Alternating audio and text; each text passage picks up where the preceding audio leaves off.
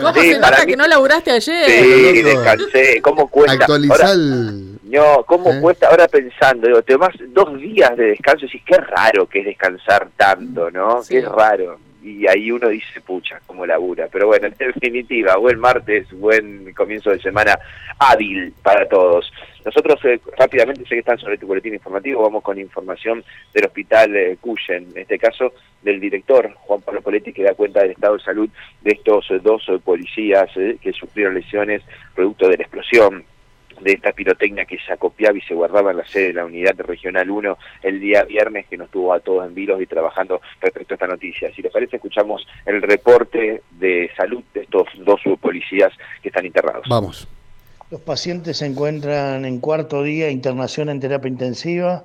Uno de ellos, de 35 años, se encuentra aún en asistencia respiratoria mecánica, está estable, con una evolución solución favorable más allá del cuadro crítico. tiene una neumonía por broncoaspiración, sigue con las eh, curaciones de sus heridas y de partes blandas, está con analgesia y está con una evolución favorable.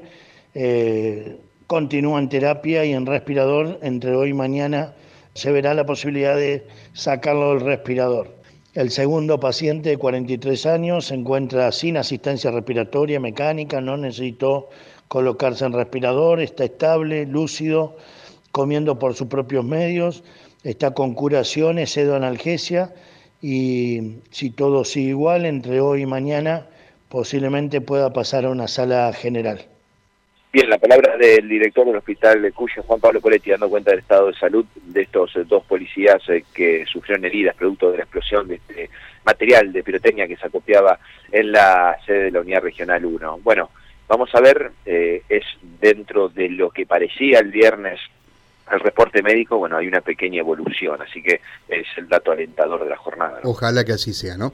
Gracias, Matías. Hasta luego. Hasta luego. 11 de la mañana, dos minutos. Llegan las noticias con María Silvia Cabrera.